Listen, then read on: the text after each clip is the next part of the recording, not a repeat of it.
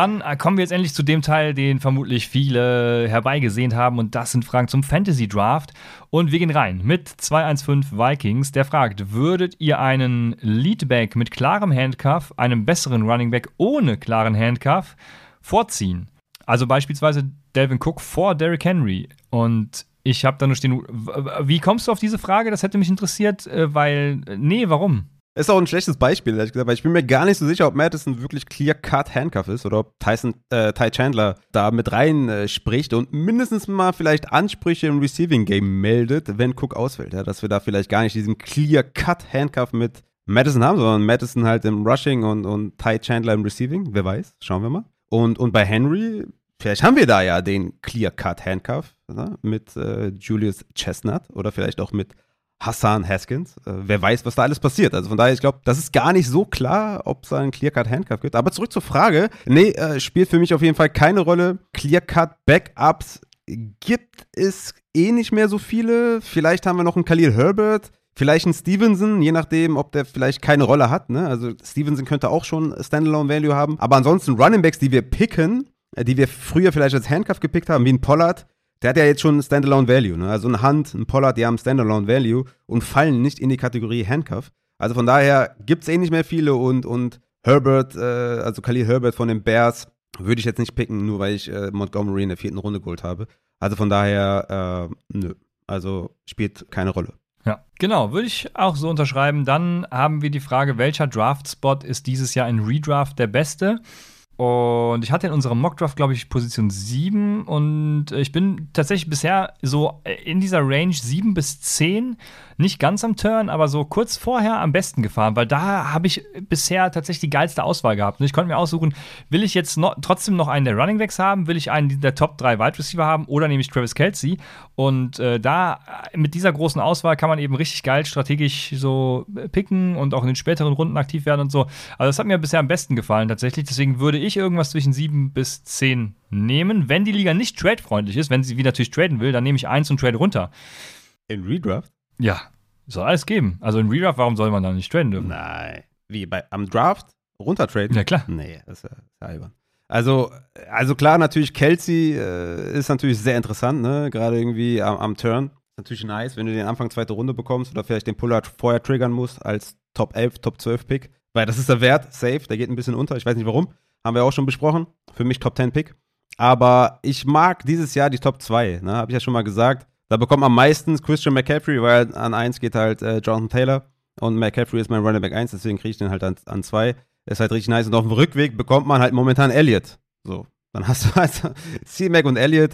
So, da würde ich halt everyday, all day long immer mit reingehen und dann halt irgendwie gucken, welche Wide Receiver noch da sind. Und dann sind meistens noch gute dabei. Das ist ja der Turn dann von 2 auf 3. Da wird ein Keen Allen noch da sein, T. Higgins wird dann wahrscheinlich noch da sein. Also von daher kriegst du noch einen richtig guten Wide Receiver dazu. Ne? Also let's go. Aber natürlich, Disclaimer, abwarten. Ne? Richtung August wird sich wahrscheinlich die ADP noch ein bisschen ändern und da kann man dann vielleicht noch mal ein bisschen konkreter drauf eingehen. Aber was ich so bisher gesehen habe, ist, ist so die Top 2, 3 ist, ist richtig fett, weil für mich Elliott Ende zweite Runde ist einfach der, der krankeste Value und deswegen finde ich das momentan einfach am besten.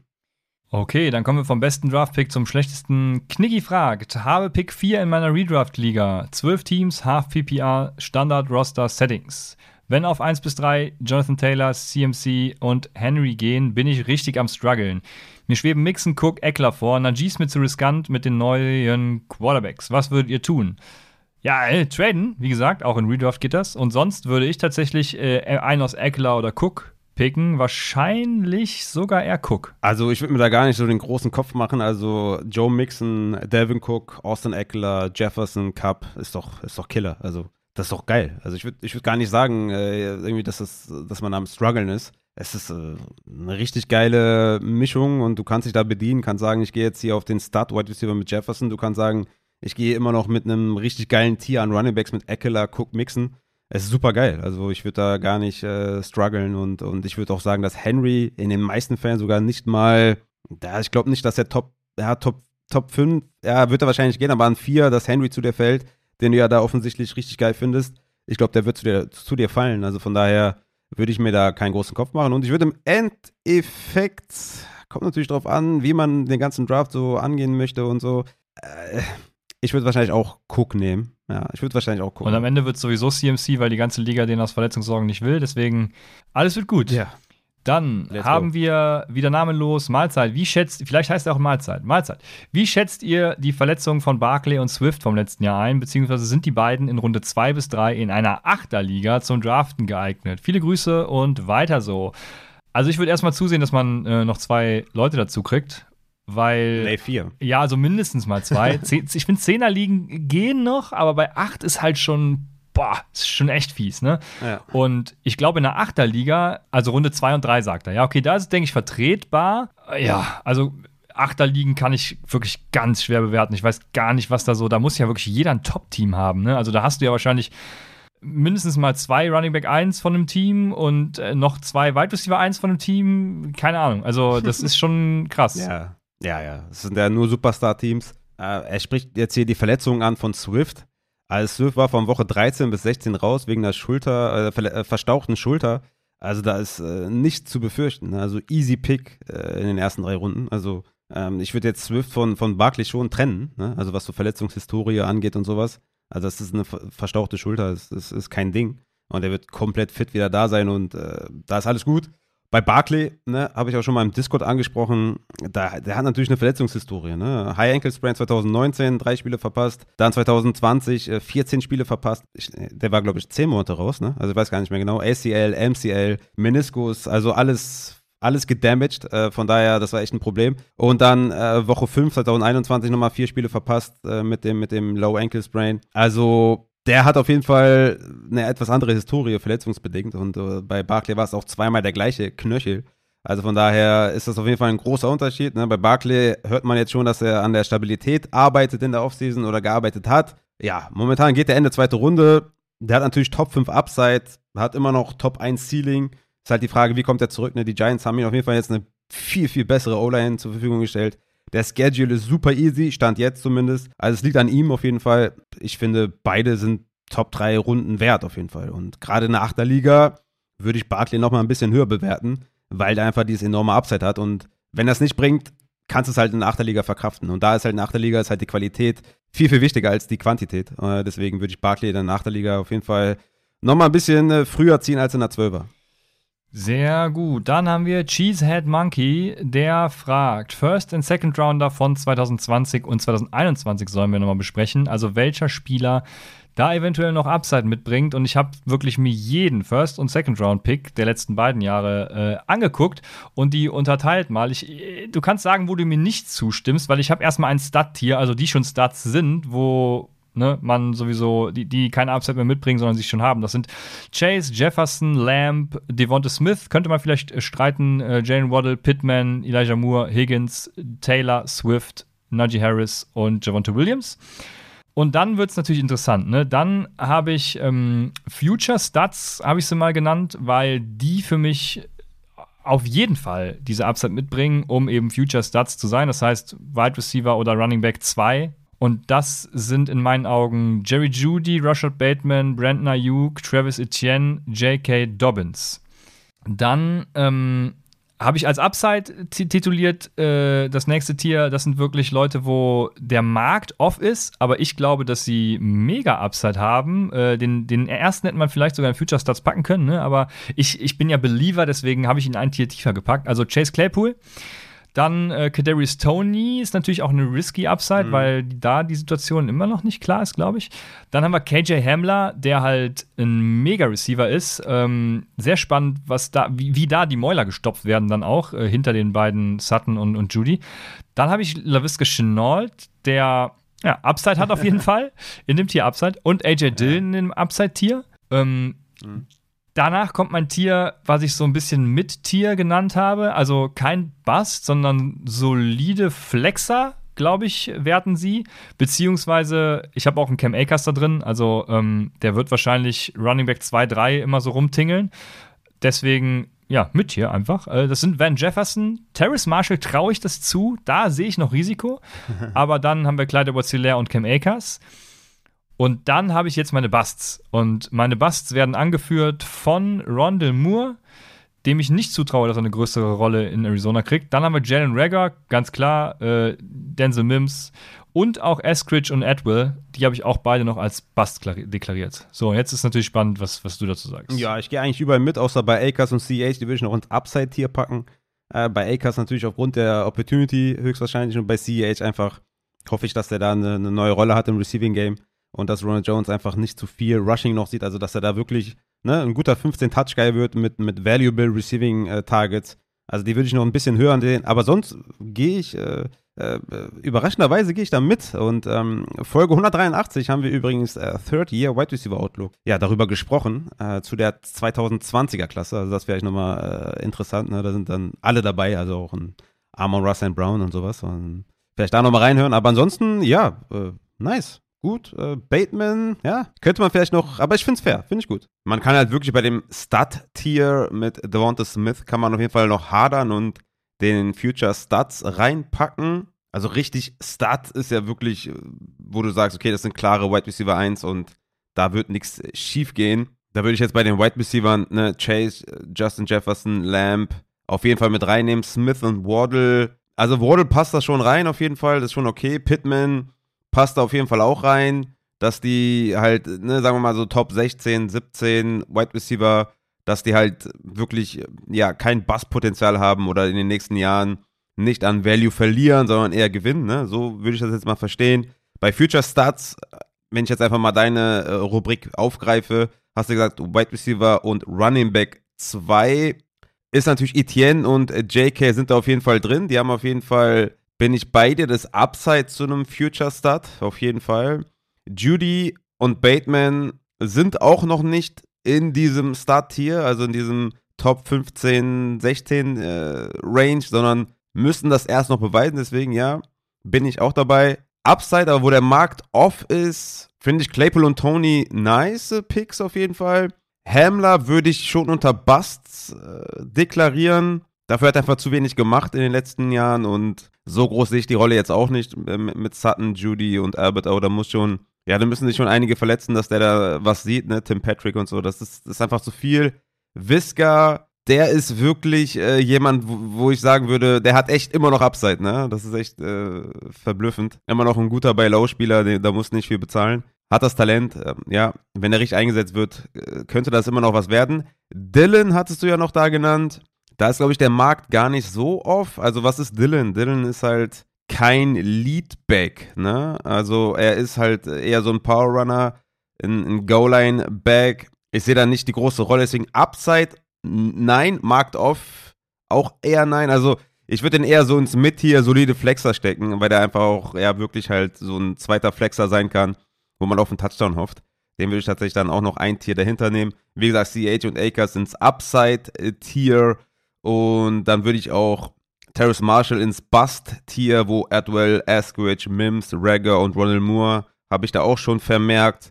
Und Van Jefferson, ja, ist ein solider Flexer. Könnte man vielleicht noch ins Upside-Tier packen, aber sonst, so die Range, ne, wie gesagt, die, die, die, die passt auf jeden Fall. Da gehe ich auf jeden Fall. Ich, ich gehe da mit, Christian. Ja, verblüffenderweise sind wir da gar nicht so weit auseinander. okay, ja, super, vielen Dank. Dann, äh, er schießt direkt noch eine Frage nach, die äh, ein bisschen ähnlich äh, lautet, und zwar, bei welcher Franchise ergibt es Sinn, den Wide Receiver 3, also zum Beispiel, äh, hat er ja geschrieben, zum Beispiel Tyler Boyd hinter Higgins und Chase, einem Wide Receiver 2 hier in dem Fall hat er gesagt, Devin Duvernay, der hinter Rashad Bateman wahrscheinlich ist, vorzuziehen. Ja. Und mal gucken, ob du den bei den Teams auch mitgehst, weil da habe ich auch welche genannt. Und zwar ist das in meinen Augen dann Denver. Sogar, da würde ich sogar KJ Hamler von einem Duvernay picken, der weit, wahrscheinlich weit Receiver 4 in vielen Rankings ist. Also Denver, Los Angeles mit Van Jefferson, die New York Jets mit in meinen Augen Corey Davis oder eben Elijah Moore, Garrett Wilson, wie auch immer man das drehen will. Las Vegas mit Hunter Renfro würde ich zum Beispiel auch easy einem Duvernay vorziehen, wenn man Hunter Renfro noch als Wide Receiver 3 dann nimmt, weiß ich ja nicht. Dann Minnesota wahrscheinlich auch mit ähm, äh, KJ Osborne und New Orleans mit Olave oder Jarvis Landry. Und dann habe ich noch so ein paar Upside-Vereine, äh, Franchises, so heißt es äh, im Englischen. Arizona, die ersten Wochen natürlich. Also wer auch immer da der Wide Receiver 3 ist. Ich glaube, Rondell Moore kann das schon in den ersten Wochen eine Rolle vielleicht haben, aber ich glaube, erst ist dann AJ Green. Dann bei äh, Tampa Bay, Russell Gage, ne? Oder eher Ertz. Ja, gut, ja, fair, fair point. Dann haben wir Russell Gage bei Tampa, äh, Jalen Tolbert bei äh, Dallas, in Cincinnati hast du ja selbst schon gesagt, Tyler Boyd.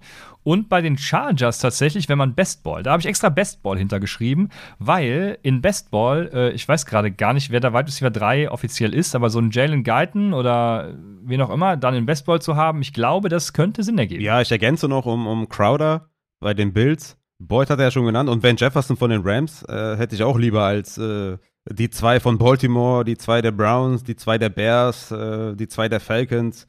Also bei vielen, es ist völlig egal eigentlich, äh, welcher Wide Receiver du in deinem Team bist. Wenn du eine gute Offense bist, also ja, äh, easy going. Ne? Also Kack Offense und Wide Receiver 2 hat nicht mehr Value als gute Offense und Wide Receiver 3. Also von daher gibt es echt viele. Äh, aber du hast äh, alle gelistet, glaube ich, ja. Ah, jetzt kommt noch eine Frage für dich von Vincent Werner, auf die hast du eben angespielt und die fragt nämlich, ob David Njoku auch ohne Deshaun Watson noch ein Teil in 1 ist oder ob wir komplett die Finger von ihm lassen würden. Das hast du ja, glaube ich, schon beantwortet. Vielleicht willst du noch was dazu sagen. Ja, genau. Und ob wir Travis Etienne immer noch als Top 10 Upside Running Back sehen nach den News über Robinson. Gerne die letzte Folge nochmal hören, falls du es nicht gemacht hast, weil da äh, gehen wir genau auf diese News ein. Mhm. Vielen Dank für eure Antworten und übrigens sehr nicer Podcast. Vielen Dank dafür. Ja, danke dir und jetzt kann Raphael antworten. Ja, genau, also komplett die Finger lassen, habe ich ja schon gesagt, nicht. Ne? Aber klar, der würde auf jeden Fall ein bisschen droppen. In ein, zwei Ligen würde ich ihn halt immer noch trotzdem holen und vor allem mit dem letzten Pick, vorletzten Pick, warum nicht? Ne? Also ich betone das gerne nochmal, weil es einfach lustig ist. Best Comparable äh, Spieler auf Player Profiler ist Travis Kelsey. Ja, sagt jetzt auch nichts aus. Aber ähm, was man vielleicht festhalten kann, der, äh, in Joko war 2018 Points per Game Tight End 10 mit 89 Targets. Das war auch sein Bestwert. Also man sieht vielleicht, ne, wenn er da die 80 bis 100 Targets sieht, hat er auf jeden Fall schon mal eine Baseline von Top 10 und hat er eine gute Rolle. Sollte da der zweitbeste Receiver sein, wenn nicht Bell reinfrisst. Aber bei Bell ist immer noch die Gefahr, dass er vielleicht gar nicht das Feld früh sieht. Von daher, Njoku für mich immer noch ein sehr, sehr guter Late Round Tight End. Njoku hat mega Upside. Njoku ist ein athletischer Tight End, ein athletischer Receiver, von daher will ich ihn immer noch picken. Und Etienne, ja, Etienne, mega Upside. Und, und äh, James Robinson muss erstmal fit zurückkommen, haben wir ja letzte Folge noch äh, diskutiert. Und es äh, steht völlig in den Sternen, ob James Robinson nur Woche 1 da ist und wie gut der dann in Anführungszeichen überhaupt ist. Let's go. Dann fragt Johnny, ist es für Metcalf und Lockett besser mit Smith oder Lock? Die ganz klare Antwort von mir ist nein. Also mit, mit gar keinem. Ähm, ich, also Drew Lock wirft zwar auch tief, ne, was für beide ja gut ist, aber da ist er halt einfach mega schlecht drin äh, wenn Mayfield kommt, das ist die einzige Lösung. Ne? Das war ja jetzt auch tatsächlich im Gespräch. Also, wenn der da hinkommt, dann ist es äh, besser für die beiden. Ob, ob gut, sei mal dahingestellt. Wenn Mayfield sich fangen kann, dann ist es auch gut. Aber Mayfield war zum Beispiel Top 10 in Deep Pass Attempts und hatte eine relativ gute Adjusted Completion Percentage. 2020, wo er nicht verletzt war, war er Quarterback 5 nach der Adjusted Completion Percentage bei Deep Balls. Also, wenn Mayfield kommt, glaube ich, kann da was gehen. Ansonsten also du wirst die beiden Spieler trotzdem spielen lassen können, ne? so ist es nicht, aber es gibt keinen besser bei den beiden, glaube ich. Ja, ist schon schwer. Ne? Also wir haben es, also bei, bei, bei Drew Lock wissen wir halt gar nicht, was passiert. Bei Smith haben wir gesehen, ne? also Woche 5 bis 8. Letzte Saison war Gino ja am Start. Da hatte DK 23 Targets, äh, 19 Receptions, 295 Yards, 5 Touchdowns und 17 Fantasy-Punkte pro Spiel. Lustigerweise, Lockett hatte 10 Targets mehr, 33 Targets, Zwei Receptions mehr, 21, 176 Yards, also 120 weniger und hatte von den 176 gefangenen Yards 142 in einem Spiel und leider nur 8,7 Fantasy-Punkte pro Spiel. Also Geno Smith hat da klar DK irgendwie zu besseren Stats verholfen. Die Targets waren eher bei Lockett. Also es wäre schon sehr, sehr schön, wenn wir da Mayfield sehen würden. Da, da schließe ich mich Christian an. Aber ja, wahrscheinlich ist es, äh, glaube ich, im Endeffekt mit Gino, glaube ich, besser als mit Locke. Das ist echt schwer. Ne? Ich glaube, die ganze Offense ist ein bisschen weniger ausrechenbar, wenn Gino spielt, aber es ist völlig auf, äh, ja, nicht jetzt irgendwie auf fundiertem ähm, Beton irgendwie. Es ist, ja, es ist äh, Mayfield, Mayfield. Dann fragt Max: Moin, ihr beiden, bin vor kurzem auf euren Podcast gestoßen und höre mich jetzt ein. Er hat nur Redraft gespielt, sodass euer Fokus ein klein wenig an meinem Fantasy-Spiel vorbeigeht. Nein, Max, wir machen Redraft. Äh, schon seit ein paar Wochen. Wir sind im Redraft-Modus. Haben jetzt natürlich ein paar Dynasty-Fragen auch dabei gehabt, klar, aber wir sind genau in deinem genau äh, in deinem Fokus quasi. In deinem Metier. Ja, genau. Ja. Also er startet jetzt eine Keeper-Liga, acht Teams und es sind acht Keeper geplant. Und er fragt, wie wir den Startup angehen würden. Ob wir schon in eins auf einen Quarterback gehen würden ähm, oder eben Start, Wide Receiver oder ähm, Running Backs, wie wir Rookies sehen, äh, aka London oder auch Kenneth Walker. LG macht weiter so. Ja, danke, Max. Danke, dass du dabei bist. Und ich habe es eben schon mal gesagt, ich glaube, acht Teams sind zu wenig. Also versuch noch mindestens zwei dazu zu bekommen. Äh, beziehungsweise, wie Raphael sagt, vier. am besten vier. Ähm, ja, also ich glaube, äh, Quarterback in eins, Junge, lass sein, weil das kannst du in der Achterliga äh, in meinen Augen komplett vernachlässigen, weil der Positional Drop-Off eben so gering ist. Also ich würde da schon in Runde 1 auf Kelsey gehen, egal wo, weil äh, ich glaube, Raphael, du hast es heute auch schon, schon gesagt, äh, Spitze, größer, Depth in Achterligen. Auf jeden Fall. Also bei Kelsey bin ich, also in Achterligen, boah, wo würde ich den nehmen? Ey? Top 8 wahrscheinlich. Ja, ne? Kelsey und Andrews in Runde 1 und 2. Kannst du dann noch Andrews auf die Flex packen? Keine Ahnung. Das, das, Schöne bei, bei Keeper, äh, wie soll ich das jetzt am besten formulieren? Also, der Value wird ja erst äh, nächstes Jahr dann so richtig bekannt, ne? Also, wie viele Spieler kannst du keepen? Ach, stimmt, das war eigentlich sehr Frage, wichtig, dass man Sorry. da, ne, ist ja auch wichtig, wie viele man keepen kann, dass man da ja nicht irgendwie zehn Spieler keepen kann und so. Ne? Also, gibt's echt, also da kann man echt auch viele Fehler machen in, in Keeper-Ligen. Oder ab wann man vielleicht auch keepen kann und so weiter. Also, da wird es ja dann auch erst nach der Saison spannend, ne? Also, wenn du irgendwie weiß ich nicht, äh, Kenneth Walker in der sechsten Runde nimmst, ja, und der ist dann halt nächstes Jahr Workhorse bei den Seahawks und hat ein ADP von Running Back 8 oder was, ja, dann nimmst du natürlich Walker in der sechsten Runde dieses Jahr sehr, sehr gerne. Also es kommt echt drauf an, wie es halt, äh, ja, wie nächstes Jahr dann der Value von den Spielern ist. Also man kann so ein bisschen natürlich vorhersehen und Kenneth Walker vielleicht ein bisschen früher nehmen, mit der Voraussicht, dass du ihn natürlich nächstes Jahr dann in der sechsten Runde keepen kannst. Also das ist ja der Sinn und das ist ja der Sinn von Keeper League. Ne? Also vielleicht da nochmal genau in den DMs nochmal fragen, wie du die Liga da aufbaust, weil da kann man, glaube ich, viel falsch machen und dann kann man ein bisschen besser auch drauf eingehen. Ich weiß ja nicht, wie viele ihr keepen könnt und so weiter und so fort, aber im Endeffekt ist es halt dann nächstes Jahr im Draft sehr wichtig, wen du keepst. Ne? Also von daher das dazu. Ja, acht, acht Keeper sind geplant. Äh, genau, das ist in meinen Augen auch ein bisschen viel tatsächlich. Ist ja dann schon fast Dynasty bei, bei acht Teams liegen. Also dementsprechend äh, gut, gut, dass du mir nochmal einen Hinweis gibst, darauf einzugehen. Ich würde den Draft so angehen wie ein Redraft-Draft. Weil alles andere macht in meinen Augen keinen Sinn in der Keeper-Liga. Also spiel einfach Redraft und guck, was am Ende dabei rauskommt. Und du, ihr solltet es so spielen, wie Raphael gerade schon gesagt hat dass ihr den Spieler für den Pick behalten könnt, für den er dieses Jahr gepickt wurde. Also er hat ja Kenneth Walker in der sechsten, hast du, glaube ich, eben gesagt, ne? Und mhm. dann wird er auch nächstes Jahr für die sechste Runde gekeept, weil so kann man dann eben auch Value reißen. Also nicht einfach nur äh, acht Spieler für die ersten acht Runden keepen, sondern äh, wenn, dann ja, für die jeweils gerundete, äh, gedraftete Runde, ja. Deswegen das noch wichtig. Also slide in die DMs und Max, äh, schön, dass du dabei bist. Wir freuen uns auf äh, viele schöne Jahre mit dir. Dann fragt Vincent Werner und ich weiß nicht, ob er das jetzt, ob er uns jetzt verarschen will, aber mir ist noch eine wichtige Frage eingefallen. Wer wird Wide Receiver 1 der Broncos? Also, was habt ihr für spannende Facts, um da einen besseren Pick im Draft auszuwählen? ich glaube, wir hatten es in den letzten beiden Folgen, deswegen war ich mir nicht so sicher, ob das jetzt hier ernst gemeint ist. Aber ich habe trotzdem ja, aber, äh, Facts. Okay, ja. Weil ich glaube, das hatten wir gar nicht so in, in der Ausführlichkeit besprochen, ja, okay. deswegen glaube ich nochmal die konkrete Frage. Ja. Ja, okay, dann, dann äh, kriegst du jetzt meine Facts, Vincent. Meine Facts, Vincent. Also Judy, äh, aka Mr. Always Open, wie wir jetzt neuerdings wissen, Timo hat da ja eine ganz äh, gute, der hat Zugang zu Zahlen, Junge, die, also die wünsche ich mir auch manchmal, ne? Ähm, dass, eine, äh, dass Jerry Judy einer der besten Route der Liga ist, das war ja sozusagen klar. Jetzt ist es halt auch bewiesen. Ne? Er hat die highest Route Running Grades gegen Zone und Man nach PFF, äh, wie Timo auf seinem Twitter gepostet hat. Timo Riske, ich glaube PFF-MOO. Und ähm, ich habe mir noch ein paar andere Stats angeguckt. Ne? Also äh, Expected Fantasy Points per Game, Jerry Judy 10,1, äh, Tim Patrick 8,8, äh, Sutton 6,9. Also alle Spiele, die Judy und Sutton zusammen gemacht haben. Dann Expected Fantasy Points per Route Run 0,29 bei Jerry Judy, 0,3 bei Patrick und 0,18 bei Sutton. Whopper ist Sutton ein bisschen besser, da hat Judy 0,47, Sutton 0,51, Tim Patrick 0,48. Racer ist Judy überall mit 1,05, das heißt äh, Yards after the Catch vor allem bewertet. Also Judy ist noch ein Monster after the Catch. Sutton da mit 0,67 und Tim Patrick mit 0,51. Und vor allem First Down Targets, also falls äh, im Upside Board Scoring oder so. Judy 19, Patrick 19, Sutton 7. Und dementsprechend, es gibt, äh, also außerhalb des Whoppers, wo Sutton ein bisschen, bisschen besser ist, also Opportunity war bei ihm auch groß da, äh, ist Jerry Judy primed. Deswegen, ich sehe die eng beieinander, aber Jerry Judy für mich äh, trotzdem noch. Und wenn jetzt jemand mit Drops kommt, die prinzipiell für Fantasy Football scheiß, oh, ähm, Code egal sind, aber wenn sie äh, mettern würden, ne, dann hatte er letztes Jahr nur zwei Drops, weil äh, Drops werden oft angeführt, weil 2020 hat er zwölf Drops das ist kein Thema. Und dementsprechend äh, ist für mich Jerry Judy. Ja, bei Sutton muss man natürlich noch sagen, dass er auch eine Verletzungshistorie hat. Ne? 2020 LCL und MCL-Tiers, hat 14 Spiele verpasst. Und 2021 wahrscheinlich auch die schlechten Werte dann produziert, weil er auch einen Ankle Sprain hatte in Woche 4.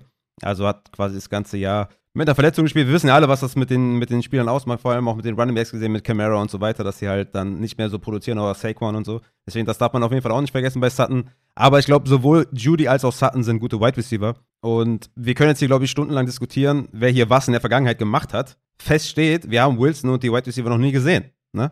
Und guck dir Stafford und Cup an. Also wir wissen nicht, wen der Quarterback favorisiert. Warum hat Stafford jetzt so viel auf Cup geworfen und nicht irgendwie auf Woods? Es war völlig offen vor der Saison, ob Cup oder Woods da der, der Wide Receiver 1 des Teams ist. Und Cup hat dann einfach komplett alles gesprengt. So, ne? Also von daher, wir wissen ja auch nicht, wie die Chemie dann zwischen den beiden ist. Und ich bin halt für Sutton, weil er halt für mich das Top 5 Ceiling hat. Äh, der war 2019 ja auch zwischenzeitlich irgendwie Top 10 Dynasty Wide Receiver. Also es gibt auch so eine Chart, äh, die habe ich gesehen ähm, bei, oh Mann, wie heißt denn das nochmal? Da, wo die auch so Geschwindigkeiten messen und so. Ah, Next Gen Stats, genau. Ähm, da haben die auch gezeigt, dass äh, Russell Wilson wohl den Slot auch nicht so stark anvisiert und Judy wohl vermehrt im Slot spielt an diese Saison, was man dann auch erstmal sehen muss, ne? was wir dann auch nicht wissen. Also lange Rede ohne Sinn, wir wissen es nicht. Weißt du? Also ich, ich sehe die halt beide super eng. Ich würde halt den nehmen, der, der weiterfällt, weil die Offense potenziell sehr, sehr gut sein kann. Das andere Problem, was wir noch haben, wir haben hier auch eine, eine Situation, dass wir viele gute Spieler in dieser Offense haben. Ne? Wir haben noch Tim Patrick, den man nicht undervaluen sollte. Wir haben noch Albert O, wir haben noch die Running Backs, also wir haben noch KJ Hamler. Also deswegen sind halt beide nicht so unfassbar hoch bei mir, weil ich bei beiden ein limitiertes Upside sehe, weil halt viele gute Spieler da sind. Und deswegen würde ich jetzt hier einfach sagen, warten wir mal ab, wo Russell Wilson halt am liebsten den Ball hinwerfen wird. Und ich bin halt eher beim Ex-Receiver als, äh, als bei, beim Slot-Receiver. Aber ich finde beide gut und be habe beide super eng back-to-back -back in meinen Rankings. Dann fragt Skinny B 3000, äh, Skinny B 3000 so. Moin, auch wenn ihr gerade im Redraft-Modus seid, äh, hat er eine Dynasty-Frage. Wenn man da versucht hoch zu draften, wo seht ihr den Value des nächstjährigen First versus Starter-Pick? Circa Runde 5 bis 6 versus 23er First, gibt es dann einen Richtwert? Und ich glaube, vor dem Draft gibt es da keinen Richtwert. Also ich, also ich finde, doch, äh, anders. Ich finde 5 bis 6 ist ein Richtwert, den kann man nehmen. Äh, ist, denke ich, ein Value, der okay ist, aber ich würde es in beide Richtungen nicht machen. Ich würde meinen 5, 6 Runden Pick nicht hergeben und ihn auch nicht wollen für mein First. Also ja, ich würde einfach mal gucken, wie läuft der Draft und habe ich eventuell die Spieler bekommen, die ich haben wollte. Ne? Und dann würde ich es in Erwägung ziehen. Dann hast du auch schon ein Gespür für die anderen Teams aus den ersten Runden und kannst oder äh, also kannst eben sagen, wo geht die Reise hin, ne? wo wird der Pick eventuell auch landen, ist natürlich immer noch sehr unklar dann. Aber trotzdem, ich würde es jetzt noch nicht in Erwägung ziehen und habe auch jetzt keinen Richtwert, sondern ich würde den Richtwert erst nehmen, wenn gedraftet wird. Ja, hier ist natürlich auch wieder äh, super wichtig, wie groß ist die Liga? Es ist eine 12er-Liga, eine 14er, eine 16er, eine 10er, eine 8er, wo natürlich auch ein First Rounder mehr Wert hat, also in einer kleinen Liga, als jetzt in der 16er. Weil wann ist der First jetzt? Ist der Late? Ist der Mitten? Ist, äh, Mid? Ist, ist der Early? Das, halt, das weißt du halt vorher überhaupt nicht, ne? Und äh, ist, die andere Frage ist natürlich, ist es ein Superflex oder eine One QB? Also da ist natürlich auch völlig unterschiedlich dann der Value äh, zu, zu beurteilen. Und ich sage ja natürlich immer am besten zurücktraden, vor allem in Superflex. Da liegt so viel Value in, in Runde 3 bis 6 da hätte ich in den meisten Fällen immer lieber fünf Picks in Runde drei bis fünf oder vier Picks in Runde drei bis fünf plus vielleicht ein Future First oder sowas, je nachdem, wie das Angebot halt so ist, als halt zwei Picks in der ersten Runde und muss dann halt dementsprechend natürlich dann in dem Trade halt irgendwie den, also meinen Drittrunden-Pick und Fünftrunden-Pick oder Drittrunden-Pick und First oder Fünftrunden-Pick und First, äh, damit ich dann in die erste, in die erste Runde hoch kann. Also dann, äh, wie gesagt, hätte ich halt auf jeden Fall lieber fünf Picks in Runde 3 bis 5 oder wie gesagt vier Picks in Runde 3 bis 5 plus Future First als zwei Picks in der ersten Runde. Das steht auf jeden Fall fest, weil der Value in Runde 3 bis 5, 3 bis 6 ist halt übertrieben groß. Da sind richtig viele gute Spieler in Superflex. Ich möchte das nochmal betonen. In One QB sieht das natürlich nochmal ein bisschen anders aus. Da fängt es natürlich schon an, äh, so ab Runde 4, 5, 5 meistens, ne? Also, dass man da jetzt nicht mehr so die absoluten No-Brainer bekommt. Ne? Aber in Superflex immer zurücktreten, äh, zurücktraden. Also nochmal, ne? Es kommt auch sehr viele Faktoren an, das möchte ich nochmal betonen, weil nicht, dass du jetzt irgendwie irgendwas machst und dann ist es aber eine Achterliga oder eine 16er Liga, wo sich das alles verschiebt. Ne? Deswegen will ich das halt äh, nochmal so klar sagen. An sich in der 12er Liga One QB hat im Vakuum, würde ich sagen, der 23er First mehr Value als ein 6-Runden-Pick. Weil es natürlich immer sein kann, dass der doch dann vielleicht eher Pick 4 bis 7 ist, als jetzt irgendwie doch late, ne? Weil man sich vielleicht besser einschätzt, als man wirklich ist, oder man hat halt ähm, ja, Pech irgendwie in Season oder sowas. Ich würde allerdings, wenn ich hochgehe, natürlich meinen 23er First abgeben, um in die zweite Runde zu kommen oder in die dritte Runde zu kommen oder in die vierte Runde zu kommen. Aber es fängt schon langsam an, Runde 5 bis 6 dann kritisch zu werden in 1QB. Aber da kommt halt, ja, wie gesagt, 1QB, Superflex. Slide da nochmal in die DMs, wenn du doch mal wirklich eine, ne? Also wenn es um die Wurst geht, so, weil sonst äh, machst du hier hinterher noch irgendwie einen großen Fehler, weil wir halt deine Ligagröße nicht kennen, äh, dein Format nicht kennen. Aber ja, dein Richtwert ist schon okay, sag ich mal. Ne? Obwohl man da ja immer noch nicht weiß, ist der Early, Mid oder First, äh, Early, Mid oder Late. Von daher am besten immer im Draft solche heiklen Dinger machen. Ne? Wenn es jetzt ein No-Brainer ist, kann man das natürlich auch gerne vorm Draft machen, aber meiner Erfahrung nach ist es immer besser, erst zu traden, wenn man sieht, was noch auf dem Board ist. Ne? Vor allem, wenn man hoch will. Wenn du zurück möchtest, kannst du ja schon mal ungefähr gucken, welche Spieler ungefähr da sein könnten, in welcher Range. Aber du weißt ja jetzt noch nicht, ob in der, in der vierten Runde vielleicht doch noch dein Spieler, den du unbedingt haben möchtest, ist ja noch da. So, ne? Und wenn du zurückgehst, kannst du dir immer so eine ungefähre Range ähm, dir überlegen, ne? Keine Ahnung, Spieler A bis F, die könnten noch da sein. Dann gehe ich halt zurück, so nach dem Motto. Ne? Also von daher, am besten zurücktraden. Steelers Rams hat noch eine Dynasty Startup Frage und er fragt, wo sollte man verletzte, suspendierte Spieler, also Godwin, äh, Beckham, Hopkins, Ridley, Camara, draften? Gallup übrigens auch noch dabei. Ähm, und ich verstehe die Frage, würde ich sagen, fast nicht, weil in Dynasty wäre es mir relativ egal. Also ich würde Godwin in Dynasty, also ich würde den Value einsacken und wenn Leute meinen, der sollte später gehen, dann würde ich ihn äh, als Low-End Wide Receiver 2, wenn er noch da ist, ja mal easy draften und würde mich freuen. Also in Dynasty tendenziell eher sogar höher als jetzt in Redraft. Ne? In Redraft sagst du ja zum Beispiel von Godwin ganz die Finger lassen. Und äh, selbst wenn man jetzt im Win Now ist, in Dynasty, und der Spieler bei dir dann nicht spielen kann, ne? Godwin, wann geht so ein Low-End Wide Receiver 2? Hab's gerade nicht so auf dem Schirm, aber es müsste ja so irgendwie Runde 4 oder so sein, weiß nicht. Ähm, ist Superflex, ja, Superflex, also noch später, okay. Aber dann hast du ja schon mal auch einen guten Eindruck von deinem Team, weißt, wo die Reise hingeht, ne? Ob du jetzt im Win Now bist oder nicht, ob du dir Goblin leisten kannst oder nicht. Aber ich würde ihn selbst holen, wenn ich im Win Now bin, weil du kannst ihn halt dann auch wegtraden, wenn genau klar ist, wo geht die Reise hin, ne? Ähm, dementsprechend, also ich sehe vor allem in Dynasty jetzt überhaupt kein Problem damit, diese suspendierten oder verletzten Spieler zu draften. Also Godwin, der wird ungefähr sechs Spiele verpassen, ne? ist, ist dann ist 27 Jahre alt, sein Peak kommt noch, beziehungsweise steht kurz bevor. Er hat genug bewiesen, dass er krass ist, ne? er war 2019 war Wide Receiver 2 per Game, 2020 mit ein paar Verletzungen Wide Receiver 15 per Game und 2021 äh, Wide Receiver 7 per Game. Also warum sollte man den jetzt irgendwie faden? Verstehe ich nicht. Also es ist ja Dynasty, du spielst ja noch ein bisschen länger mit äh, Godwin, also mindestens noch vier Jahre auf, auf äh, fast schon Elite-Niveau. Also er ist für mich ein Top 12 Wide Receiver in Dynasty, also Low-End Wide Receiver 2, also weiß nicht wer, also das ist ja unfassbarer Value. Also für mich Top 12 weiterhin. OBJ äh, hat gerade kein Team, ne? Der wird locker sechs Spiele verpassen, ist 30 Jahre alt, äh, ist für mich eher outside der Top 100 overall, also das sind ja dann wahrscheinlich eher Starterplätze. Also ich würde den jetzt nicht als Starter draften, aber wahrscheinlich eher so Top 50 Wide Receiver, kind of, je nachdem, wo dein Team dann steht. Christian hat ja gerade gesagt, wenn du vor der Entscheidung stehst, OBJ zu draften, weißt du ja ungefähr, wo die Reise hingeht. Also da kannst du ja gucken, ob du dann vielleicht lieber einen jungen Spieler nimmst oder halt OBJ. Aber OBJ hat mit Sicherheit immer noch Late Value äh, in, in Dynasty.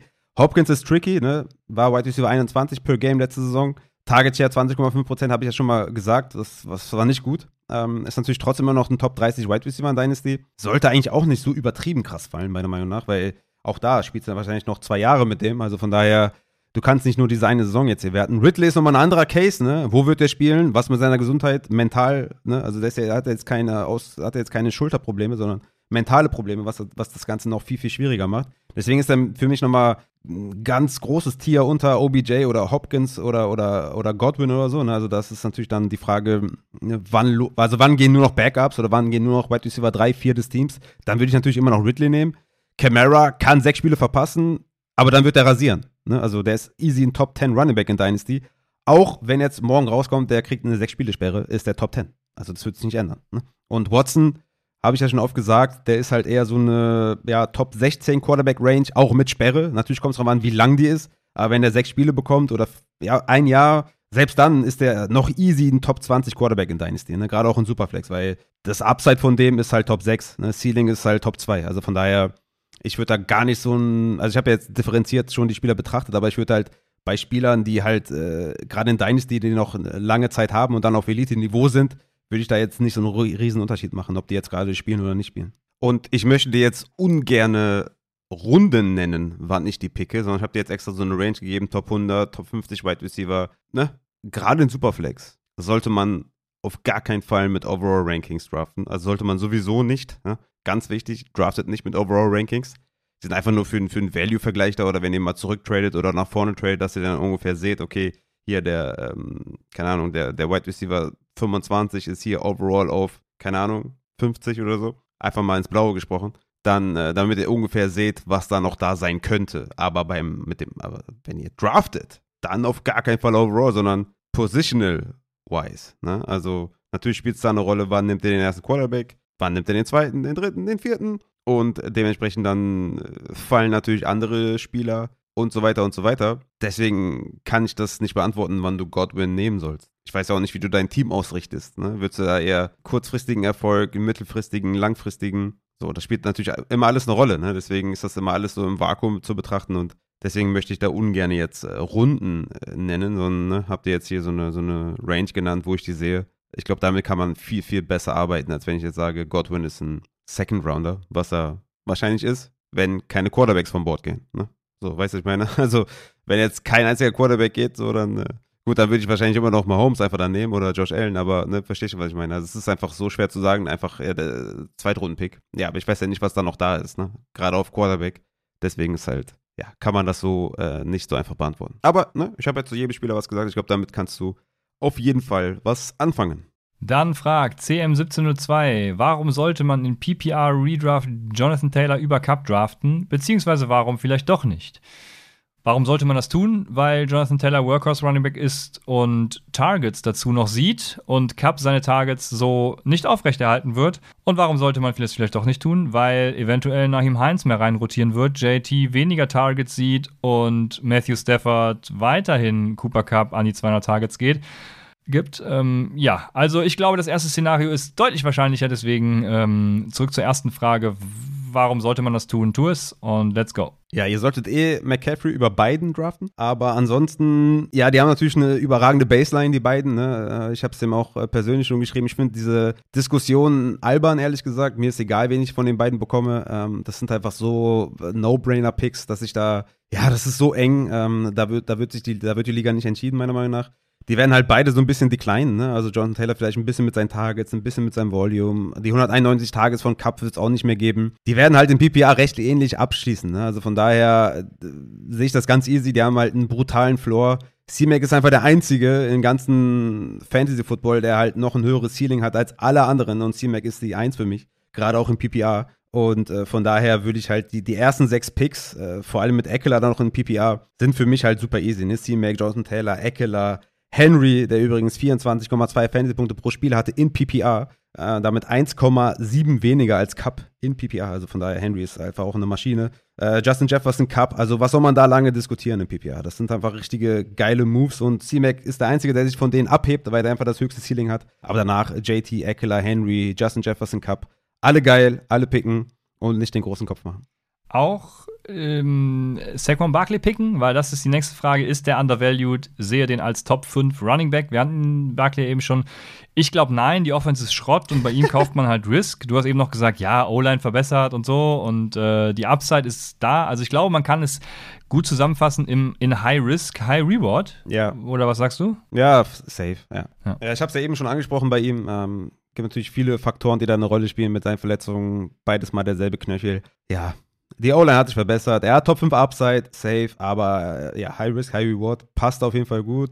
Wenn es sich so abzeichnet, dass das Schedule wirklich so easy ist, wie es scheint, dann ist das natürlich auch nicht schlecht, ne? Weil wenn er ein bisschen declined ist, aber das Schedule halt super geil ist. Aber ja, die Offense wird trotzdem stinken wegen Danny Jones. Also von daher, ja, es wird nicht, es wird nicht sexy, glaube ich. Und ähm, das Upside ist da, aber er ist ein super Risk-Pick und Ich weiß nicht, ob der undervalued ist, ehrlich gesagt. Ich glaube, ähm, der ist halt kein Top 10 Running Back. Wenn man den da pickt, pickt man halt voll seine Upside und, und vernachlässigt halt sein, sein Bust-Potenzial. Ähm, von daher finde ich, das passt momentan. Top 5 ist er für mich nicht. Okay, dann haben wir Felix713, der fragt, wie hoch seht ihr den Value von Rookie Draft Picks in Dynasty? Besonders late, first und second. Würdet ihr eher versuchen, euch über den Rookie Draft zu verstärken oder die Picks in Spieler umwandeln? Ja, und äh, mein Credo ist ja immer Picks in Spieler umwandeln. Also ich nehme lieber das, wo ich weiß, was produziert wird, anstatt äh, eben den unsicheren, vielleicht Sammy Watkins oder, oder wer war noch so schlecht, ich weiß es gerade nicht. Ähm, also Mike Williams war ja auch die ersten Jahre kein, nicht ne, der, wo er gepickt wurde und äh, Jerry Judy die ersten beiden Jahre übrigens auch nicht, ne? Also zum Beispiel Late First würde ich jetzt für Jerry Judy rausknallen, für Devonta Smith ähnlich, genauso. Und äh, das ist so mein Credo, weil ich auch glaube, dass sie mega Upside mitbringen. Ich äh, bin gespannt, wie du das siehst. Ja, er spricht ja hier explizit von Late First und Late, late Second, also Everyday, All Day, immer gegen Vets traden. Immer, immer, immer, weil das sind halt Wildcards. Ne, wenn wir hier wirklich von Late reden, 8 bis 12 und wir hatten hier zum Beispiel 2017 war Samaji P. Ryan Pick 8 im Draft, OJ Howard Pick 9, Natürlich, Camara war ein absoluter Stil an Pick 10. Pick 11, David Njoku. Pick 12, Deontay Foreman 2017. Dann Zay Jones ist dann gegangen. Uh, late Second hatten wir sowas wie Jeremy McNichols, Curtis Samuel, Chris Carson, Marlon Mack. 2018 hatten wir Rashad Penny an 7 overall, Ronald Jones, Nick Chubb und Ridley haben sich ausgezahlt, klar. Aber wie gesagt, Late ist immer Wildcard, kann immer hitten, aber kann auch nicht hitten. Anthony Miller war noch dabei, Michael Gallup. Late Second war dann sowas wie Hayden Hurst, Kalen Ballage, Dante Pettis. 2019 Late First war sowas wie Devin Singletary, Paris Campbell, TJ Hawkinson, Debo Samuel, auch da wieder einer dabei, der richtig gut gehittet hat. Dwayne Haskins, Noah Fant, Hollywood Brown, JJ Arcega Whiteside. Ähm, late Second war dann Preston Williams, Darwin Thompson, Hakim Butler. An 26 Deontay Johnson. Also, ne? Man findet immer äh, irgendwie einen, der eventuell hittet, aber die meisten spät, ja, da wird halt nichts draus. Ne? Der ist auch 2020, haben wir es auch gesehen. Die Overall ADP in Rookie Drafts. Da war zum Beispiel Henry Rux, Jane Rager an 9 und 10. Davor Justin Jefferson, klar, dicker Hit auf jeden Fall. Joe Burrow 11, T. Higgins 12, Brandon Ayuk 13, Gandy Golden 14, Mims 16, äh, Late Second war dann äh, KJ Hamler, Brian Edwards, Keyshawn Vaughn, Anthony McFarland, Antonio Gibson, auch wieder einer dabei. Also siehst schon, ne? Also gegen einen richtigen Wett, wo du weißt, was du bekommst, ist es immer viel, viel besser, da zu traden. Schauen wir mal nochmal auf 2021. Äh, das ist äh, wahrscheinlich dann auch noch sehr präsent in den Köpfen. Da hatten wir an 9 overall Trey Sermon, an 10 Jalen Waddle, an 11 Michael Carter, dann Zach Wilson, Terrace Marshall, Elijah Moore. Also hier auch wieder, ne? Ein sehr, sehr guter wieder dabei. Aber dann Rondell Moore, Diami Brown, ja.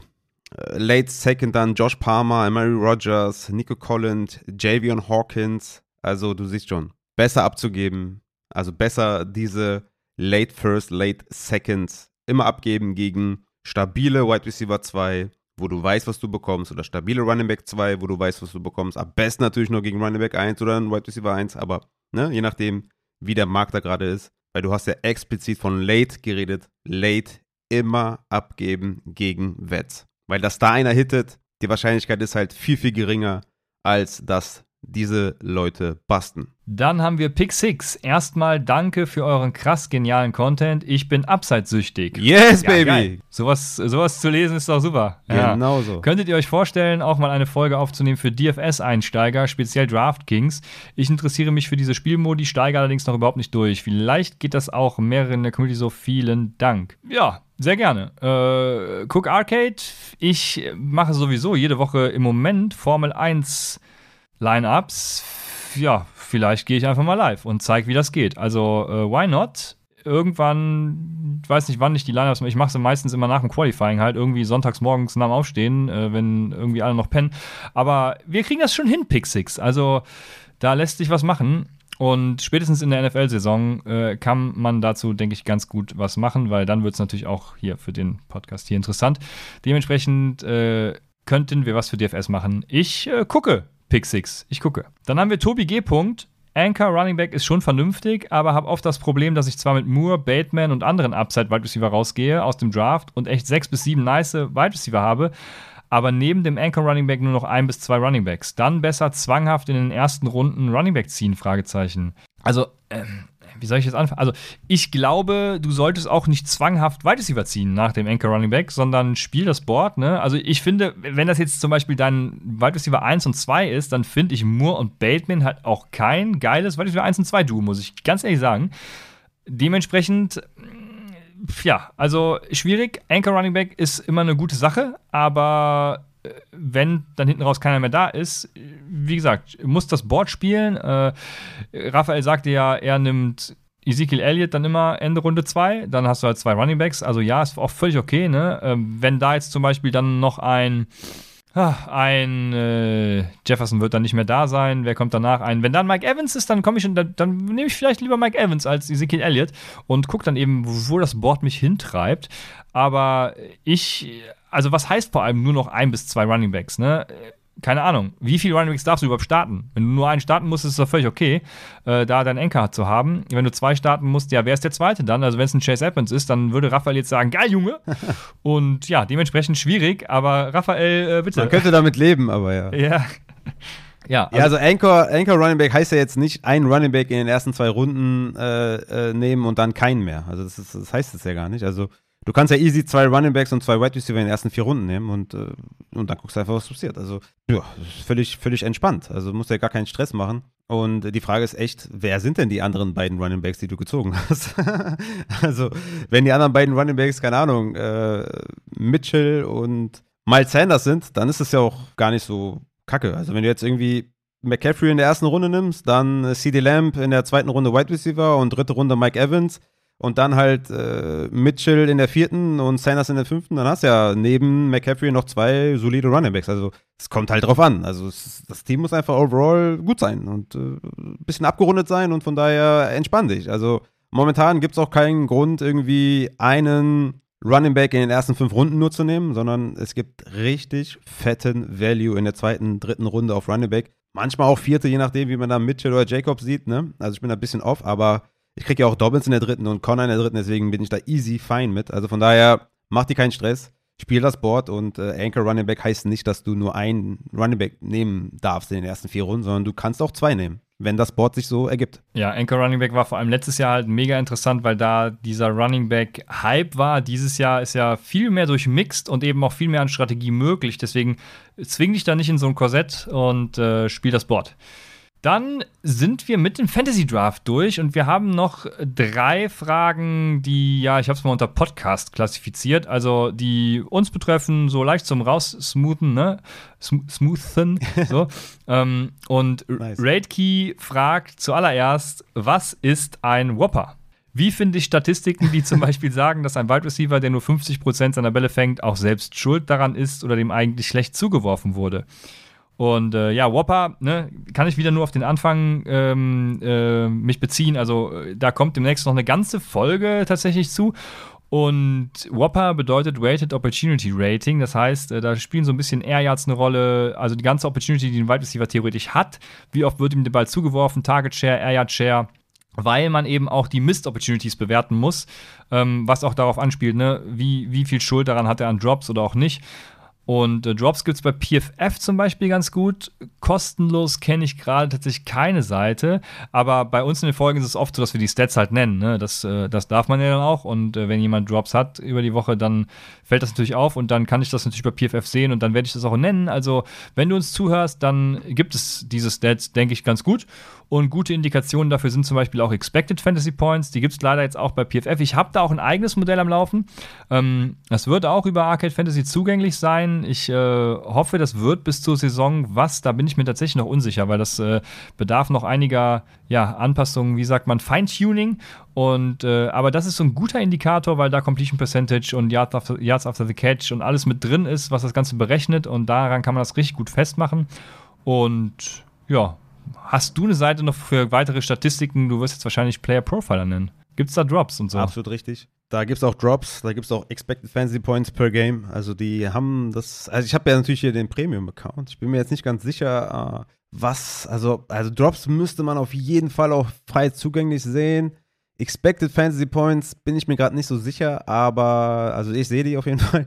Aber wir werden das natürlich dann äh, in den Folgen natürlich immer, immer sagen. Aber die haben echt auch eine gute, übersichtliche, kostenlose Version von sehr, sehr vielen Sachen. Da muss man muss einfach mal auf Player Profiler gehen und mal einen Namen eingeben und mal gucken, ob du da dementsprechend Sachen findest. Also das ist sehr übersichtlich und sehr, sehr cool gemacht. Aber äh, wir werden es natürlich in den Folgen immer behandeln, ja. Sehr gut. Myp91 fragt, Wann kommt das erste Ino Season Upside Shirt? Ja, das wäre was, ne? Ja, ich, ich habe geschrieben nie, weil es nie Ino Season sein wird, aber äh, ja, es wäre auf jeden Fall ein Banger. Also ein Käufer hätten wir. Wenn nicht dieses Jahr, dann, dann nie wieder. Ja. Also wenn dieses Shirt kommt, dann dieses Jahr. Wenn Enno, wenn Enno die Saison startet und Connor überläuft, dann, dann gibt es ein Enno-Shirt. Ansonsten wird es nie eins geben. Okay, das ist mal, das ist mal eine Ansage, ja. Scheiße, jetzt habe ich, mich, ja. hab ich mich committed, oder was? Jetzt hast du dich committed offiziell. Ist, ist der denn sweet? Ist das, ist das ein süßer? Weil dann, dann würde ich auch mitgehen, aber wenn er jetzt irgendwie nicht so süß ist, dann weiß ich nicht. Boah, ohne Helm ist immer schwierig, aber ich glaube, Ino Benjamin ist ganz sweet. Ähm, ja, ich, also ich finde ihn ganz, ihn ganz süß. Ja, würde ich, okay, würd ich sagen. Dann, ja. äh, dann bin ich dabei. Dann gibt es ein Shirt, wenn der James Conner überrennt, gibt es ein Ino-Shirt. Obwohl, ich sehe gerade, ich bin nicht so begeistert.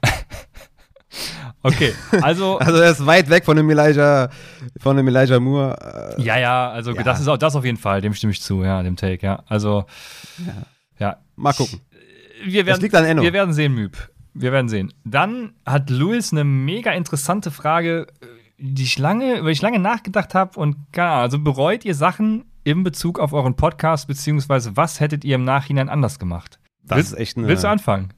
Also es ist, äh, ich habe ich hab mir die Frage offen gehalten, ich habe mir hier nichts notiert, weil ich habe auch wirklich überlegt und es ist mir echt schwer gefallen, ähm, mir was aufzuschreiben. Äh, deswegen dachte ich, ich, ich gucke einfach mal aus dem Bauch hinaus äh, oder ich wollte einfach mal gucken, was du sagst, ob ich darauf vielleicht eingehen kann. Mir fällt immer noch nicht viel ein, aber sag du mal. Ja, also es ist auch nichts, was man jetzt nicht beheben könnte oder so. Äh, ich, also was man anders nach, im Nachhinein gemacht hätte, ich hätte mir wahrscheinlich von Anfang an äh, einen Pool an Leuten gesucht, die Bock auf Fantasy haben und nicht nur Fantasy Football, sodass man ähm, quasi das ganze Jahr über geilen In-Season-Fantasy-Content machen kann und dann auch Crossovers mit anderen Leuten machen kann und so. Das fände ich ganz spannend. Ich weiß nicht, ob ich das gemacht hätte und ob es geil wäre tatsächlich. Das ist aber das Einzige, was mir so ein bisschen eingefallen ist, was, woran ich immer gedacht habe. Mensch, ey, jetzt wäre doch mal geil, so, so, wo NFL vorbei ist, keine Ahnung, NBA-Podcast äh, noch zu haben für Upside und die Leute können einfach da rüber switchen und jetzt Fantasy NBA spielen oder so. Ähm, ich weiß aber auch gar nicht, ob die Community das angenommen hätte oder so, aber das ist so die einzige Idee, die mir so ein bisschen gekommen ist. Ja. Es gibt immer Sachen, die man vielleicht ein bisschen anders gemacht hätte, ne? Kleinere Sachen. Ich glaube, die gibt es immer. Also, was mir jetzt spontan einfällt, man hätte wahrscheinlich viel Geld sparen können in Sachen Equipment und so, ne? Ja, Vor das allem stimmt. Auch so, so Streaming-Equipment was man, was man gar nicht mehr braucht. Oder erstes Mic, erstes Mischpult, äh, erstes Licht und so, erste Cam. Da hat man, da setzt man halt gerne mal ein bisschen Geld in, in Sand und, nach, im Nachhinein weiß man das dann viel besser, was halt besser zu einem gepasst hätte, ne? Gerade auch was so, was so dynamische Mics und, und Kondensator-Mics und so. Wo nehmt ihr auf? Was macht ihr? Da hätte man von Anfang an, also wir haben ja schon ein gutes Mic gehabt von Anfang an, aber das jetzige passt halt einfach besser zu mir, weil ich natürlich jetzt auch in einem äh, größeren Raum hier bin und nicht mehr im, Schlafzimmer. da haben sich die Wohnverhältnisse etwas verändert. Und ähm, da musste ich dann im Endeffekt auch ein neues Mic holen, weil es sonst zu sehr Gehalt hätte und so weiter und so fort. Aber gut, das weiß man dann hinterher. Da hat man auch dann seine Erfahrungen gemacht und so ist, glaube ich, auch hilfreich für zukünftige Sachen oder so. Man kann anderen auch damit, anderen damit helfen oder was, ne? Habe auch schon irgendwie anderen Podcastern irgendwas empfohlen oder so. Das ist natürlich dann auch dafür gut, wenn man da Bescheid weiß, was man da hat. Also Streaming-Equipment, wie gesagt, ne, so, äh, wie heißt das nochmal, Green Screen und sowas, da hatte ich mir mal was geholt. Das, ich weiß, das war auch gar nicht so günstig. Und das im Nachhinein, ich finde das richtig nicht so cool, sagen wir einfach mal so, um das neutral zu sagen. Bin gar nicht so der Fan davon. Und genau, wo wir gerade beim Thema sind mit äh, Streaming, siehst du, manchmal muss man sich gar nichts aufschreiben, sondern es kommt dann einfach so, wie es kommt. Da war natürlich dann auch muss ich sagen, die Zeit oder die, die Saison, letzte Saison, wo wir ja die zwei Folgen in der Woche immer gestreamt haben, live auf Twitch und wir haben auch, glaube ich, die ganze Offseason ge gestreamt. Da muss ich sagen, das hat schon sehr geschlaucht und das war einfach nochmal viel, viel anstrengender, für mich zumindest, weil ich ja jetzt kein Büro habe oder so, ne? Oder, äh, keine Ahnung, so, ein, so ein Man Cave oder sowas. Weshalb ich natürlich jetzt ähm, dann, wenn wir gestreamt haben, musste ich erstmal hier alles aufbauen, ne? Also Cam, Licht, Mic und so weiter und so fort, damit das natürlich hier auch alles passt und so. Und das hat, hat immer dazu geführt, dass ich sehr viel Stress hatte, immer vor der, vor der Show dann, ne? Also oftmals äh, habe ich auch gesagt, ey, ich bin gerade gekommen oder so oder gerade nach Hause gekommen, dies, das. Und das, das war immer so ein, ein großer Stress für mich. Und man hat natürlich auch immer dann versucht, zu gewissen Uhrzeiten dann noch online zu sein, was natürlich auch gar nicht immer so funktioniert hat. Das habt ihr ja auch ähm, da, da, draußen äh, bemängelt, ähm, dass wir da keine festen Zeiten haben, aber es ist einfach nicht möglich mit, äh, mit uns beiden, weil wir beide Familie haben. Ne? Und man hat dann trotzdem versucht, eine gewisse Zeit immer einzuhalten. Und es ist einfach so, wenn du halt kein Streaming machst oder dann nicht sagst, ey, wir sind in 20 Minuten live oder eine halbe Stunde live und so, kannst du halt noch vorm Podcast, wo wir jetzt mit Christian jetzt ja ausmachen, 14 Uhr nehmen wir auf, dann kann ich ja immer noch irgendwie um, um, um 10 vor 2 immer noch gucken, ach stimmt, den Spieler wollte ich mal noch abchecken, was da für Sachen gibt und das nochmal aufschreiben oder nochmal die News rausschrei äh, rausschreiben oder nochmal dies und das rausschreiben und mich hier nochmal erkundigen, da nochmal erkundigen, dann fangen wir doch irgendwie um halb drei an oder so. Ne? Das, also man ist einfach viel flexibler, wenn man das nicht live macht. Man muss sich nicht, äh, man muss nicht nochmal vorher duschen gehen oder so. Äh, oder die, die Haare machen, kann sich was anziehen und so, weißt du? Jetzt, ich, ich chill hier gerade so easy im Unterhemd, hab Boxershort an und, und nehme hier auf. Ne? Also, das wäre jetzt irgendwie live nicht möglich gewesen, weil wir haben auch irgendwie 30 Grad oder was. Also von daher, also abgesehen davon, dass es einfach organisatorisch super schwierig war, äh, immer live zu gehen. Ich glaube, dafür haben wir es ganz gut gemacht.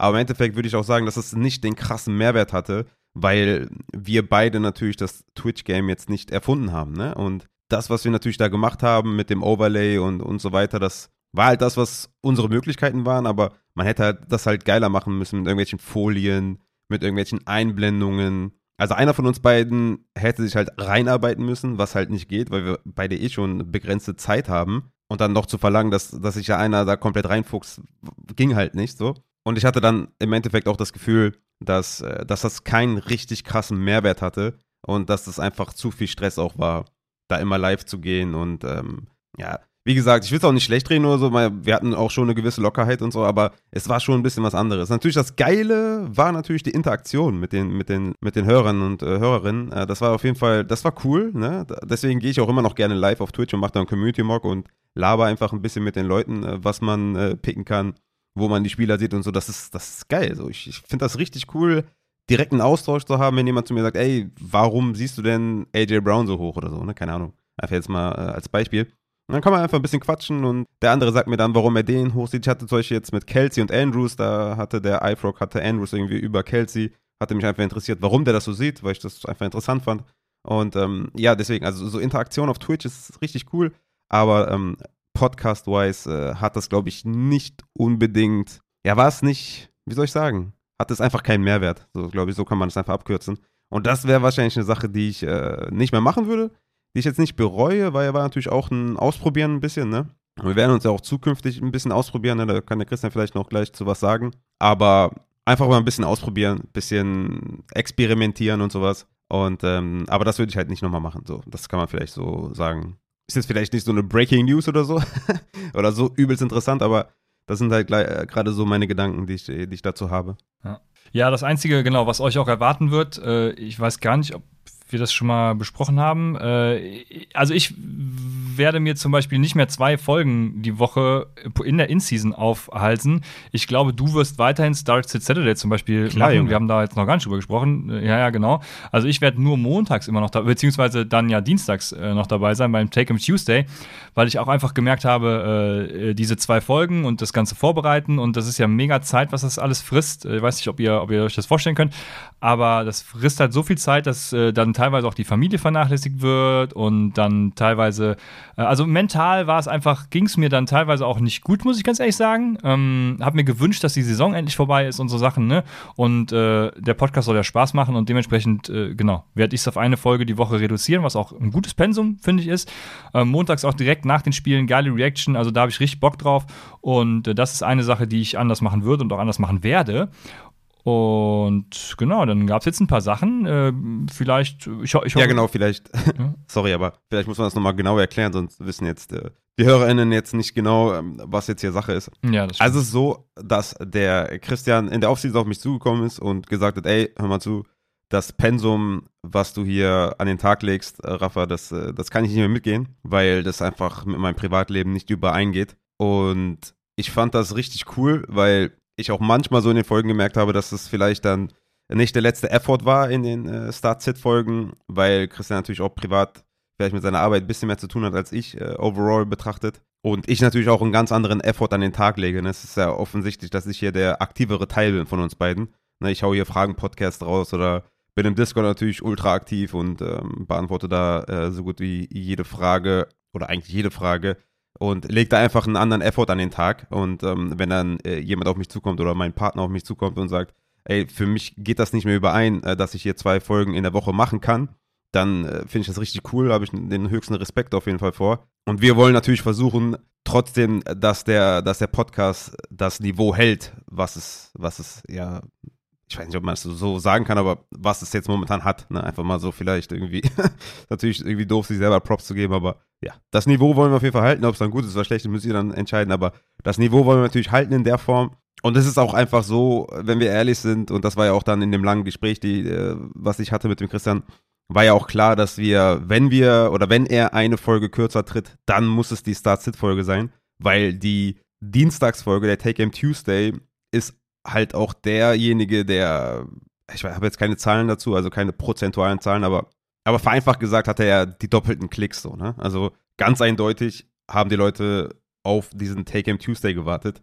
Und der ist auch derjenige, der natürlich sehr viel Zeit in Anspruch nimmt. Ne? Also das vorzubereiten, sich das alles rauszusuchen, alles aufzuschreiben, äh, zu evaluieren dann auch noch und nicht gucken, dass man irgendwelche Spieler vergisst oder irgendwelche Team, Teams vergisst und so. Ne? Also das Take-Game Tuesday ist wirklich eine Menge Arbeit. Und da kommt natürlich auch noch das Nachbearbeiten dazu und so weiter und so fort. Ne? Und die Folge alleine wäre schon quasi, da hätte man das schon aufgebraucht, zu sagen, ey, hör mal zu, Schatz, oder äh, keine Ahnung wer, oder ne, Family, ich, also das, da hätte man schon, ne, die Pluspunkte, die man das ganze Jahr über sammelt, hätte man da schon aufgebraucht, wie viel Zeit man da investiert. Ja, deswegen, demzufolge muss man sich dann quasi von der Folge erstmal erholen, ne? Und dann äh, den, den äh, Start Saturday zu streichen, ist äh, dann folgerichtig auf jeden Fall. Aber lange Rede ohne Sinn, was im Endeffekt bleibt, ist, dass natürlich die Dienstagsfolgen, die meiner Meinung nach auch wichtigeren Folgen, ist auch ganz klar so, deswegen äh, ist ja jetzt nicht umsonst so, dass die, dass die, äh, dass ihr alle da, ähm, da viel häufiger einschaltet als beim, beim ähm, Starts at Saturday, weil der einfach der wichtigste Podcast ist. Das ist die wichtigste Folge. Warum haben die Spieler so performt, wie sie performt haben? Und wir sagen da ja auch dann auch immer, stellt die trotzdem weiter mal auf und der hat Upside und, ne, also wir geben euch da ja eh schon einen Outlook für eure Aufstellungen und für den Sonntag ja eh schon mit. Aber genau, wie der Christian schon sagt, also von meiner Seite aus wird sich gar nichts ändern vielleicht sogar noch mehr kommen als ohnehin schon. Also Tech Game Tuesday bin ich natürlich am Start, ist ja klar. Dann äh, für Thursday Night Football mache ich natürlich noch einen Livestream vorm Spiel.